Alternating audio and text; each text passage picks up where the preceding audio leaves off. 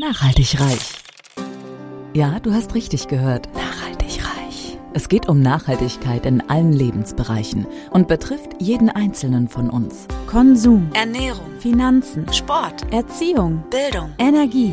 Klaus Hartmann macht Nachhaltigkeit greifbar. Er ist Keynote-Speaker, Dozent und Experte und zeigt auf, warum Nachhaltigkeit die Lebensgrundlage für spätere Generationen ist und wir uns genau jetzt Gedanken darüber machen sollten. Kein erhobener Zeigefinger, eher ein Blick für die Möglichkeiten. Werde auch du nachhaltig reich. Hallo und herzlich willkommen zum Nachhaltig Reich Podcast. In dieser Folge geht es um das Thema Vertrieb und zwar Vertrieb im B2B-Bereich und auch ein bisschen um das Thema Persönlichkeitsentwicklung. Bei mir im Interview heute ist Olaf Schild, dem Experten für das Erkennen von Wachstumschancen und das Entfalten von Potenzialen. Und kennengelernt habe ich Olaf tatsächlich beim Instagram Live von Johanna Dahm. Johanna war ja auch schon hier im Podcast. Und ähm, als erstes möchte ich euch Olaf kurz vorstellen mit der offiziellen Anmoderation, bevor ich dann gleich begrüßen werde.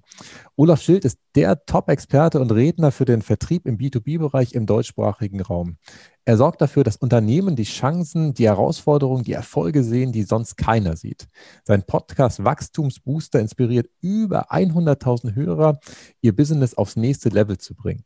In seinem Training steht stets der Mensch im Vordergrund. Sein Ziel ist es, die Menschen zu ermächtigen, mehr aus sich und ihrem Business zu machen. Jetzt möchte ich dich, Olaf, aber ganz herzlich begrüßen und freue mich, dass du bei uns bist. Ja, hallo, lieber Klaus. Vielen Dank für die Einladung. Ich habe mich sehr gefreut. Ja. Ja, danke. Das ist so spannend ja. mit der Johanna. Das zieht immer so Kreise. Also Johanna ist so voll die Netzwerkerin. Ich finde das äh, genial, was die so alles auf die Beine stellt. Ja. Ich finde das auch beeindruckend, vor allem so selbstlos. Also sie, sie schickt dann hier mal einen Kontakt, Mensch, das könnte passen und dann, dann telefoniert man mhm. miteinander und merkt, das passt perfekt. Also sie hat wirklich ein Gespür dafür, Menschen zueinander zu bringen. Das ist tatsächlich ein ganz tolles Talent, was, was sie da hat. Ja, absolut, absolut, ja. Olaf, wir starten immer traditionell so ein bisschen dabei, ähm, die Person erstmal kennenzulernen. Ähm, mhm. Magst du mal erzählen, wie du vielleicht groß geworden bist, wie du vielleicht dein erstes Geld verdient hast, wie du zu dem werden konntest, der du ähm, heute bist? Also ich bin auf dem Land groß geworden und wohne noch gar nicht so weit weg von dort, wo ich aufgewachsen bin, also gerade mal so 14 Kilometer. Es hat mich quasi in die weite Welt rausgezogen, von, von der Kleinstadt in die mittlere Kleinstadt, also mittel, ja, mittelgroße Stadt, also Rottweil.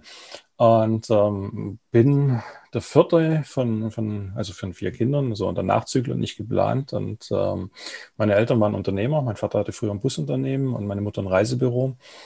Und so war das dann schon immer so der Fall, dass ich schon als kleiner Junge so ein bisschen ins Unternehmertum reingesteckt worden bin. Es war ein kleiner Familienbetrieb, da hast du immer mithelfen dürfen. Und äh, ich habe im Prinzip mein erstes Geld tatsächlich mit Busseputzen verdient sollte man sich so gar nicht vorstellen. Ich wollte Taschengeld haben oder wollte die ersten Sachen haben. Dann haben meine Eltern so gesagt, komm, geh mal putzen. Und dann war das so ein bisschen so mein Nebeneinkommen, so von klein auf. Also eigentlich schon weit vor der Zeit, wo man es hätte dürfen, aber es war okay. Und ja, dann also bin ich. Hat ja auch äh, richtig Fläche. Also das ist ja nicht so wie beim Auto, ja. dass man da gefühlt nach einer halben Stunde fertig ist, sondern da hat man erstmal was zu tun, oder? Richtig, und das ist echt Handarbeit. Also wenn du da so die Scheiben putzt, das sind so in der Regel zwölf große Scheiben und dann noch die Windschutzscheibe und dann Boden und Durchsaugen und Durchwischen und Aschenbecher. Dann früher gab es dann noch Aschenbecher und das war immer so das Highlight. Da hast du dann alles drin gefunden, vom Kaugummi über Zigaretten, über alte Apfelputzen, die dir entgegengesprungen sind. Äh, also das war mit Sicherheit kein leicht verdientes Geld, aber es hat mir einfach gezeigt, okay, ähm, wenn du was haben willst, darfst du auch was dafür tun. Und ähm, das war eigentlich schon ein, gutes, ein guter Punkt. Als Kind habe ich das nie verstanden, weil natürlich andere immer so, ich wollte ein paar Nikes haben oder ein paar Reeboks. Das war ja damals so, so der Hype in den 80ern. Heute wahrscheinlich immer noch. Und nach meinen Eltern gesagt, wenn du sowas haben willst, dann kaufst, kaufst du von deinem eigenen Geld, also arbeite dafür. Mhm. Und das war auf jeden Fall ganz, ganz spannend. Und ich bin dann tatsächlich nicht in den Betrieb erst eingestiegen. Und ähm, weil mein Bruder damals seiner Zeit drin war und eigentlich als Nachfolger geplant war. Und dann habe ich eine klassische Lehre zum Industriekaufmann gemacht, bin in die Medizintechnik rein und habe da dann Vertriebsinnendienst gearbeitet. Ähm, bin dann wirklich später doch noch in den elterlichen Betrieb eingestiegen, in das Reisebüro, habe das übernommen habe das knapp zehn Jahre gehabt bis zur Wirtschaftskrise. Habe das dann damals auch krisenbedingt äh, 2009 schließen dürfen. Bin dann wieder zurück in die Industrie und war da Vertriebsleiter international bei einem Kunststoff- und Metallverarbeitenden Betrieb und war da weltweit unterwegs. Also mein Verkaufsgebiet hat sich von Nord-Südeuropa, Deutschland, Nord-Südamerika, Afrika und die Emirate erstreckt und äh, ziemlich, ziemlich groß ging, weil wir einfach mit Fachhandelspartnern gearbeitet haben. Also ich musste jetzt nicht direkt zum Endkunden, weil das wäre gar nicht machbar gewesen. Also wir haben einfach dann unser, ähm, ja, unseren Handelsweg dupliziert durch Fachhandelspartner, kann man sagen. Ja. Oder skaliert, ja. sagt man heute so schön. Genau. Ähm, aber das war ja schon ein großer Schritt gefühlt, oder? Dass du vom Reiseunternehmen dann auf einmal woanders hingegangen bist oder hattest du im Reiseunternehmen auch schon diese Vertriebstätigkeit überwiegend ausgeübt? Wie, war das ja. da zu der Zeit? Ja. Also ich war immer aktiv im Verkauf. Also Verkaufen macht mir auch richtig Spaß. Ähm, mein erstes Verkaufserlebnis hatte ich so mit 17. Ich habe von meiner Tante damals so ein Fiat 127, sagte das was? Das ist so der Nachfolger von Fiat 500 gewesen. Fiat Polski 500 Fiat, ich noch. Oh, Polski Fiat hieß das Ding. Und dann hat sie mir mit 15 geschenkt, weil sie nicht mehr durch den TÜV gekriegt hat, sagt sie, kannst du richten, bis du 18 bist. Und ich bin 1,92 Meter groß. Also das ging mir gerade mal so bis zur Hüfte, das Auto. Und auch nicht sonderlich sexy so für einen 18-Jährigen. Und dann habe ich den geschweißt und wusste, ich will nie wieder einen Fiat haben, weil der quasi, du konntest zusehen, wie der gerostet hat.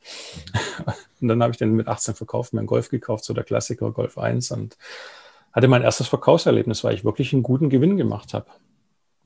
Und so habe ich dann immer wieder relativ schnell meine Autos verkauft, günstig eingekauft, verkauft und dann habe ich gemerkt, okay, so das Verkaufen macht dir Spaß und das Handeln macht dir Spaß und, und dadurch bin ich immer im Verkauf gewesen, auch aktiv im Verkauf gewesen. Mhm. Also auch im Reisebüro dann später, ja. Also direkt am Tresen oder an der Theke, wie man so schön nennen will, oder am Tisch und habe dann die Reisen verkauft. Ja. Okay, sehr gut. Ähm, bevor wir auf das gleich kommen, was du heute machst, was ja auch noch sehr aktiv mit dem Thema Vertrieb zusammenhängt, mhm. würde mich einmal interessieren, Olaf, was du mit dem Begriff Nachhaltigkeit verbindest. Also ich habe immer so einen Wald vor Augen, wo man nur so viel ernten sollte, wie nachwächst. Ähm, vielleicht hast du aber ein ganz anderes Bild, was, was äh, praktisch in dir schlummert. Lass uns mal teilhaben. Also das Bild mit dem, mit dem Wald finde ich schon mal sehr gut. Also ich bin vom Hobby her äh, Wellenreiter und ähm, deswegen achtet man natürlich auch bewusst, also bewusster auf die Natur. Und ähm, ich finde, man sollte einfach ressourcenschonend umgehen. Also das hat was mit Nachhaltigkeit für mich zu tun. Ähm, und natürlich auch, ja, dieser Wald, ähm, alternative Produktionsmethoden oder auch ähm, Produktionsmittel. Also wenn man mittlerweile sieht, was es allein für Naturkunststoffe gibt, die aus Holz, Holzfasern oder sowas hergestellt werden, ähm, das hat was mit Nachhaltigkeit für mich schon massiv zu tun. Also das war auch schon, äh, gerade als Vertriebsleiter meiner letzten Tätigkeit haben wir sehr viel in die Öl- und Gasbranche geliefert und ähm, da war dann schon auch immer so ein bisschen der Gewissenskonflikt da, weil man natürlich auch weiß, einerseits brauchen wir es alle oder verwenden es natürlich auch alle. Mhm. Ähm, aber man weiß natürlich auch um die Umweltschäden, wo dadurch passieren. Also ja. das ist natürlich ein Punkt. Also da war natürlich schon auch immer das Gewissen da. Ja. Ja, bin ich bei dir. Also tatsächlich hat das ja jetzt Jahrzehnte, zum Teil Jahrhunderte lang sehr gut funktioniert mit, mit Öl und Gas, mhm. aber die Art und Weise, wie das, ich sag mal, gefördert wird, da werden ja zum Teil eigentlich immer irgendwelche Fracking-Gase eingesetzt, um, mhm. um das Gas zu fördern. Das ist schon sehr, ähm, wenig nachhaltig und äh, ja. am Ende ist es ja absehbar, es wird ja schon seit Jahrzehnten, äh, ich sag mal, ausgerechnet, wie lange es da noch hält. Irgendwann müssen wir uns eh lösen und ob wir uns jetzt früher mhm. lösen und dafür sorgen, dass vielleicht das Klimaproblem ein bisschen kleiner ist oder nochmal bis zum Ende durchziehen, ähm, das ist eigentlich klar, dass man eigentlich früher jetzt äh, gucken soll, dass man die, die Wende bekommt. Okay. Ähm, jetzt haben wir aber einen Sprung gerade äh, vergessen, fällt mir gerade ein. Du bist dann ja im Prinzip eigentlich im Vertrieb tätig gewesen und hast ja dann dich nochmal wieder gelöst und hast gesagt, nee, du musst ja was Eigenes machen. Das muss jetzt ja in den letzten paar Jahren in, in dir gereift sein. Wie, wie kam es mhm. dazu? Wie kam es dazu? Ich habe mich relativ unglücklich gefühlt in dem Beruf, wo ich ausgeübt hatte. Also es war so ein, mein, eines meiner großen Ziele, Vertriebsleiter zu werden. Und dann war ich drin und ähm, habe aber immer mehr gemerkt, okay, es ist nicht meins. Also Vertrieb hat mir immer Spaß gemacht, aber so dieses ganze Drumrum ähm, hat mir also sehr viel Ressourcen, sehr viel, hat mich sehr viel Energie gekostet. Aus heutiger Sicht weiß ich, ähm, das ist jetzt ja natürlich ein paar Jahre her, dass es eher das Unternehmen war und nicht die Tätigkeit an sich. Also ich mhm. bin auch damals, wo ich mich selbstständig gemacht habe, bin ich eher sehr stark in den Bereich Persönlichkeitsentwicklung gestartet und ähm, bin, wollte eigentlich erstmal gar nichts von meinem Vertrieb am Hut haben, muss ich ganz ehrlich sagen. Also ich hatte so richtig abgeschlossen und habe dann aber gemerkt, okay, irgendwie so ganz kannst du es doch nicht lassen, weil dann der erste Kunde kam und sagte, ah, ich habe da meine Probleme mit, mit Verkaufen, ja, könntest du mich nicht unterstützen? Und sage ich, ja, okay, kann ich machen, war ich gar nicht meine Zielgruppe. Und dann kam der nächste mit Businessaufbau und ähm, dann habe ich eins festgestellt, ich bin in diesen Trainings, in diesen Coachings immer total energieladen, energiegeladen rausgegangen. Also egal, ob das jetzt zwei Stunden waren oder drei Stunden, ich habe es nicht gemerkt. Und bei meinem anderen Thema, das ging um persönliche Krisen, weil ich selber auch sehr viele persönliche Krisen hatte und dachte mir, okay, ich muss den Menschen helfen. Da bin ich echt immer leer und energielos rausgegangen. Also ich habe mich wirklich aussaugen lassen.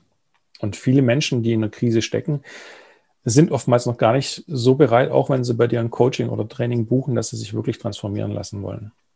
Echt? Weil sie das natürlich auch, weil sie manchmal auch gerne an diesen Schmerz hängen und den Schmerz okay. vielleicht auch schon über Jahre haben. Und ähm, das ist dann schon fast so wie so ein guter Freund, der auf der Seite ist und einen immer schön ins Ohr flüstert, was alles so schlecht läuft. Und diesen dann loszulassen, ähm, ist sehr vielen schwer gefallen. Das finde ich deswegen spannend, weil du hast ja im Prinzip nur die Eisspitze von diesem großen Eisberg bei dir gehabt, weil die sind ja schon mal bereit ja. gewesen, dafür Geld auszugeben. Und bei denen hätte ich jetzt erwartet, wenn man im Prinzip da schon rein investiert, sich damit beschäftigt, dass dann die Bereitschaft da ist. Aber auch da äh, ist dann nur zum Teil der Fall gewesen. Mhm. Mhm. Okay.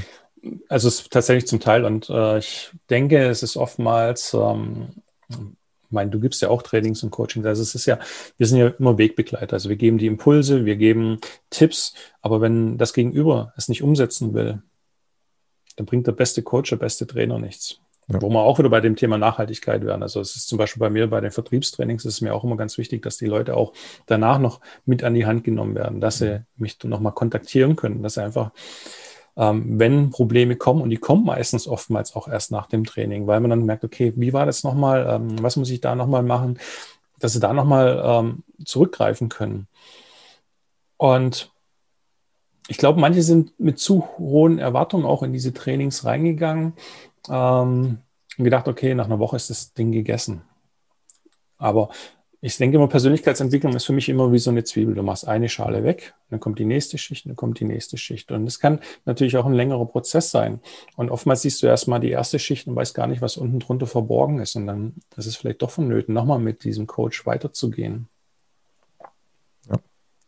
Das ist richtig, das stimmt. Okay. Vor allem ist das aber auch wichtig, dass du für dich erkannt hast, ähm, das ist ja auch schon sehr reflektierend, mhm. dass du nach den Sessions dich dann immer so leer gefühlt hast. Also ich habe gerade, ja. ähm, also mein Doktorvater ist jetzt in Rente gegangen äh, und ich habe nochmal, äh, wir durften alle so eine kleine Videobotschaft äh, schicken, die dann zu so riesen Film wahrscheinlich zusammengefasst wird und habe nochmal in mich gespürt, wie war das damals? Und ich kann mich daran erinnern, jedes Mal, wenn ich bei ihm war, egal ob im Doktorandenseminar, wo da mehrere Teilnehmer dabei mhm. waren oder auch im Einzelgespräch, ich hatte jedes Mal danach das Gefühl, jetzt wird die Welt verändert, wenn man da raus rausgegangen ist. Man war so mhm. dermaßen angespitzt, so unter Dampf, dass es wirklich eine Gabe, äh, das zu können und ähm, aber auch eine Gabe, das bei sich selber zu erkennen. Und ich habe es damals äh, unterbewusst wahrscheinlich schon wahrgenommen, aber jetzt nicht so bewusst äh, gesehen in dem Augenblick, äh, sondern einfach, ähm, ja, jetzt nochmal resümiert. Okay, spannend.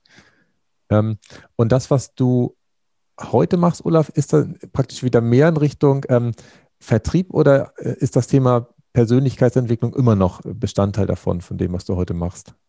Also es ist immer noch Bestandteil, ist auch Bestandteil von meinen Trainings, weil ähm, ich würde die Persönlichkeitsentwicklung oder das Mindset oder ähm, die mentale Stärke nicht außen vor lassen, auch in, im Verkauf. Weil wir kennen sie ja alle, wir kennen die einen Verkäufer, die sind super erfolgreich mit dem einen Produkt und die anderen sind mittelprächtig erfolgreich und manche sind gar nicht erfolgreich. Und ich finde, das hat auch ganz viel mit der inneren Einstellung, mit der inneren Mentalität zu tun. Wenn du von klein auf geprägt worden bist, dass Verkaufen schlecht ist, so der klassische Scherenschleifer, der nach Hause kommt oder der Staubsaugervertreter, der dir was verkaufen will, und dann sagen sie, ah, schon wieder also irgendein so Vertreter, der mir einfach was verkaufen will oder aufschwätzen will, würde man im Schwäbischen sagen. Mhm. Ähm, das prägt einen natürlich.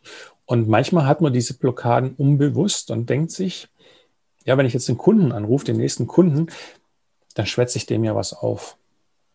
Oder jetzt muss ich dem schon wieder was aufschwätzen oder zum Kauf bewegen. Und ich denke, das ist schon ein großer Unterschied zwischen diesen erfolgreichen, also richtig erfolgreichen Verkäufern und den weniger erfolgreichen. Weil die einfach diesen Mehrwert erkennen und sehen, egal mit welchem Produkt, du hilfst ja immer irgendwie einen Kunden. Egal, ob es jetzt ein physisches Produkt ist, ob es eine Dienstleistung ist, weil der Kunde hat ja immer ein Problem. Und dein Produkt ist die Lösung für dieses Problem. Hm. Sprich, wenn du ein Auto hast und es hat keine Rückleuchten, du bist dieser Rückleuchtenhersteller, ist das Problem gelöst, weil du lieferst die Rückleuchten. Und wenn es dann noch nur mit drei Schrauben zu befestigen ist oder mit zwei Schrauben oder mit gar keiner Schraube, ist dieses, diese Lösung dieses Problems, dass er eine sehr hohe Montagefreundlichkeit hat. Stimmt. Ja, ich muss zugeben, ich habe gerade mal in mich gespürt, ich bin tatsächlich auch tendenziell eher in der Kindheit ähm, bei dem, äh, wie du das eben gesagt hast, bei dem Staubsaugerverkäufer gedanklich gewesen. Und mhm. ich, ich, bin ja auf dem Bauernhof groß geworden, da war das Thema Handeln natürlich schon immer eins, wo dann auch, äh, mhm. also der Prozess ist sehr positiv beleuchtet, also dieser mhm. Kuhhandel, wo man dann darüber gefeilt hat, Mensch, gibt es jetzt da 800 oder 1000 Mark für, der ist sehr positiv, aber ansonsten, dass man in, initiativ auf andere zugeht und sagt, hier, ich habe was Gutes, das ist natürlich auch nur selten passiert, weil man ja im Prinzip seine Produkte hatte, also entweder Getreide oder was, was man verkauft hat, wo es klar war, äh, dass man sowieso verkaufen will. Mhm. Ähm, das ist nicht so gewesen, dass man da den Mehrwert beim anderen herausgezogen hat. Aber finde ich spannend. Ähm, mhm. Ich habe bei dir, glaube ich, auf der Website gelesen, da sprichst du vom Vertrieb 4.0, so wie es ja in, in, manchen Branchen mittlerweile da so eine Weiterentwicklung ja. gibt. Was ist denn in deinen Augen, Olaf, das, was in der Zukunft des Vertriebes äh, von entscheidender Bedeutung sein wird? Wie in so ganz vielen Bereichen. Das ist tatsächlich ähm, das Thema Spezialisierung. Ich glaube, diese Generalisten, die irgendwie alles können und irgendwie doch nichts, die werden verschwinden, ähm, weil die künstliche Intelligenz ist ja mittlerweile so weit, dass wirklich so diese klassischen, einfachen Produkte locker über eine künstliche Intelligenz ähm, verkauft werden können. Ich meine, Google hat, wie lange ist es jetzt? Das ist bestimmt auch schon fünf Jahre her. Wo, ich weiß nicht, ob du das damals mitgekriegt hast, wo die ihre künstliche Intelligenz ähm, vorgestellt haben, wo ja tatsächlich ein potenzieller Kunde beim Friseursalon in New York angerufen hat und diese künstliche Intelligenz wirklich einen Termin ausgemacht hat, den Namen wusste, die Vorlieben wusste und die hat nicht gemerkt, dass da eine künstliche Intelligenz hinten dran steckt.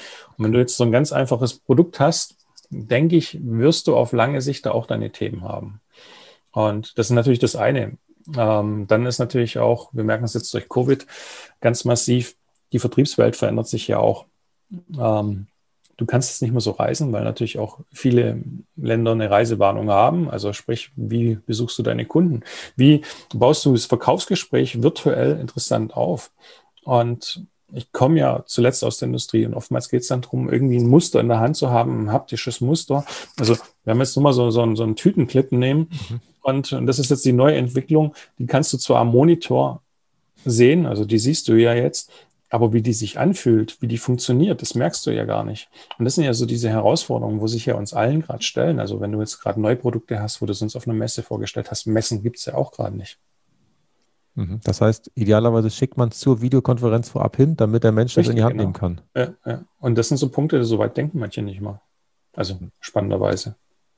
Oder sie denken sich, okay, das ist ja ein, ein Prototyp, kann ich doch nicht einfach so wegschicken. Ach so. Was ist, wenn der verloren geht? Ja? Okay, muss man mal vielleicht zehn fertig machen, um auch neun ja. verstehen zu können. definitiv, definitiv. Und das sind so, so Kleinigkeiten, wo viele vielleicht gar nicht drüber nachdenken, ja. Mhm. Oder wie kann ich das interessant machen? Kann ich vielleicht auch eine virtuelle Kundenmesse gestalten? Und ähm, das sind, denke ich, auch Sachen, die uns auch nach Covid bleiben werden, weil gerade im Vertrieb sind Reisekosten natürlich ein extremer Kostenfaktor. Und ich weiß es ja selber, oftmals bist du rumgereist und dachtest, wow, das ist dieses super tolle Verkaufsgespräch und dann warst du 10 oder 20 Minuten oder 30 Minuten drin und bist sechs Stunden im Flieger gesessen für eine Strecke und bist dann rausgekommen und dachtest dir, so, wow, jetzt hast du den ganzen Tag Luft. Klar hast du dann deine E-Mails und so beantwortet und hast dann solche Sachen gemacht. Ähm, aber wie viele Gespräche finden einfach statt, äh, sinnlos statt, wo du gar nicht im Vorfeld abschätzen kannst, wo du dann einfach auch virtuell führen könntest. Wo man auch wieder bei dem Thema Nachhaltigkeit werden. Es wird weniger geflogen, ja. weniger Emissionen. Reisekosten werden geschont, also auch das Budget der Firma wird geschont. Und ich denke, da wird sehr vieles auch im Nachgang auch noch bleiben. Ja. Das glaube ich auch, weil in dem Augenblick, wo wir einmal erfahren haben, dass es auch anders geht, geht man ja wahrscheinlich nicht wieder einfach in, in den alten Zustand zurück. Das wäre ja definitiv äh, unclever. Definitiv, ja. Okay, das heißt, du meinst schon, dass das Thema, oder bist dir sicher, Digitalisierung, Automatisierung weiter zunimmt und der mhm. Faktor Mensch wird dann im Prinzip immer da notwendig sein, wo es ein erklärungsbedürftiges Produkt gibt. Ein Produkt gibt, wo möglich, wo es auch um mehr als, ich sag mal, nur äh, irgendeinen, also andersrum formuliert, eher um etwas geht, wo auch vielleicht Emotionen mit dranhängen oder in, in welche Richtung denkst du da? Sowohl als auch. Also ich denke, ähm, Emotionen sind natürlich ein ganz riesiger Faktor. Menschen kaufen natürlich immer noch gerne von Menschen. Ähm, also ich bin auch jemand, der Amazon benutzt, aber ganz ehrlich, wenn ich ins Sportgeschäft gehe, meine Turnschuhe schon mal anprobieren kann und noch eine gute Beratung habe und dann noch eine Laufbandanalyse habe, das ist natürlich schon auch ein Mehrwert, wo ich jetzt einfach nicht habe, wenn ich jetzt im Internet kaufe. Dann kaufe ich mhm. mir einen Schuh und merke dann nach nach zwei Monaten, dass mir meine Knie schmerzen und ähm, dass es nicht der richtige Schuh war, zum Beispiel in, in diesem Bereich. Ja. Ähm, und das erkennen natürlich manche, die spezialisieren sich dementsprechend und andere erkennen es halt nicht. Die machen einfach noch ihr Business wie vor 10, 20 Jahren und äh, vor allen Dingen auch im Einzelhandel, wenn du das zum Teil erlebst, wie die reingehen, da brauchst du dich nicht wundern, dass die Kunden sagen, okay, warum bestelle ich eigentlich nicht im Internet? Ja. Ja, das ist gerade ein spannender Punkt, den du ansprichst, Olaf. Das Thema Veränderung. Also ich habe bei dir, glaube ich, bei LinkedIn einen Post gesehen, dass natürlich Veränderung immer mit dem ersten Schritt passiert, aber mhm was blockiert uns Menschen denn so oder gerade diesen Einzelhändler, den du angesprochen hast? Warum macht er es denn nicht anders, wenn er doch weiß, dass die Konkurrenz auch nicht schläft? Ich glaube, das ist, ähm, ich weiß nicht, ob es so ein schwäbisches Ding ist, aber ich habe das immer wieder bei uns hier unten gemerkt. Das machen wir schon seit 20 Jahren so. Warum soll man es ändern? Es funktioniert ja. Mhm. Und es gibt ja auch diesen, diesen banalen Spruch, ähm, das Gute ist des besseren Feind. Und ich glaube, das ist tatsächlich auch so, ein Riesenpunkt. Guck mal, wenn wir jetzt allein die aktuelle Situation betrachten, wie viele Einzelhändler sind jetzt wieder ähm, da, können ihre Produkte nicht an den Mann bringen, weil sie bis dato immer noch keinen Online-Shop haben. Mhm oder noch nicht die Weichen da entsprechend hingestellt haben, dass sie sagen können, okay, wir kriegen unsere Ware auch so irgendwie an, an Mann, indem sie kreativ sind, irgendwelche YouTube-Videos drehen und was weiß ich, die neueste Kollektion zeigen, sagen, komm, hier ist ein Bestelllink, bestell's online, wir schicken dir drei Sachen zur Anprobe und du schickst sie wieder zurück. Ja. Also es muss nicht immer mega kompliziert sein. Mhm. Oder stimmt der Druck womöglich noch nicht. Das, aber andererseits sind ja schon ganz viele äh, nahe der Insolvenz und, und wissen gar nicht mehr, vorne und hinten ist. Also da bin ich manchmal auch unsicher. Also ich glaube, den Druck haben sie schon alle. Also ich kann mir nicht vorstellen, dass einer jetzt so ein großes Polster jetzt noch aktuell hat, dass er sagt, ja, mein Gott, wenn das jetzt nochmal sechs Monate geht, geht's halt so. Ähm, ich kann es natürlich aus eigener Perspektive sehen, wo 2009 diese groß, dieser große Finanzcrash war und ich ja selber betroffen war. Ähm, ich glaube, wenn du da selber drinne steckst, du siehst gar nicht mal rechts und links. Mhm. Und da natürlich die Stärke zu haben, ich hole mir jetzt jemand mal von außen eine Beratung. A ist natürlich die Angst vor so einer Investition, weil es ist gerade eh kein Geld da. Warum soll ich jetzt nochmal investieren, sei es auch in einen Online-Shop ähm, oder in irgendwelche Videos oder sonst irgendwie. Und dann sind es natürlich auch neue Medien für viele immer noch zu sagen, okay, ich gehe jetzt einfach online. Ähm, ich glaube, das sind schon so viele Hemm Hemmnisse da. Und wir haben ja alle unsere Komfortzone. Und diese Komfortzone ist dann vielleicht bei dem einen einfach so sein Ladengeschäft, was so die Frau Müller reinkam oder die Frau Meier und dann ihre Bluse gekauft hat und das jedes Jahr oder jeden Monat oder jedes Wochenende. Und diese Komfortzone zu verlassen und sich auch vielleicht mal was Neues, Innovatives zu trauen. Also ich hatte erst vor kurzem mit einer Friseurmeisterin gesprochen, die hat letztes Jahr ihr Geschäft eröffnet, mhm. kurz vor dem Lockdown, vor dem ersten. Und wir haben zu ihr gesagt, warum bringst du nicht ein Programm raus oder machst ein Video, wie man sich einen ganz einfachen Männerhaarschnitt machen kann? Mhm. Ihr Kommentar war, die Branche, meine Kollegen bringen mich um. Okay. Wenn ich denen jetzt zeige, wie sie sich selber die Haare schneiden, sage ich, ja, okay, dann verlangst halt 10 Euro dafür und wenn das jeder kauft, dann hast du immer eine Einnahmequelle. Die anderen werden es nicht machen, weil sie es vielleicht gar nicht sehen. Und die mhm. anderen gibt es vielleicht dann auch gar nicht mehr. Aber dann kommen natürlich auch solche Zweifel. Was soll denn der Meier sagen? Also mein Nachbar nebendran, wenn ich sowas mache. Der hält mich doch vor verrückt. Soll ich mich jetzt zum Affen machen vor der Kamera? Ich glaube, da sind ganz viele innere Blockaden da. Ähm, oder ein Online-Shop ist viel zu kompliziert. Dabei gibt es ja heute so günstige Lösungen. Es, man braucht ja heute keine teure Homepage mehr. Man nimmt sich einen Homepage-Baukasten und hat das ruckzuck online stehen. Und ich glaube, da denken wir vielleicht oftmals noch viel zu kompliziert auch. Ja, bin ich bei dir. Das stimmt. Hat sie den Kurs gemacht, die Friseurin? Oder weißt du, hast du nicht mehr verfolgt? Ich glaube nicht. Ich glaube nicht, dass okay, er das schade. gemacht hat. Ja. Weil, also das tatsächlich auch so viele Blockaden fahren. Das ist ja ein Punkt. Ich habe mich ja auch vor 20 Jahren aus dem Friseurgeschäft verabschiedet äh, als Kunde, weil ich mich immer so mhm. dermaßen darüber aufgeregt habe, dass man ja zu einem gewissen Zeitpunkt irgendwo sein muss, dann immer diese gehaltlosen Gespräche führen muss, über, über nix und, und Gott und die Welt, die mich nicht interessiert haben.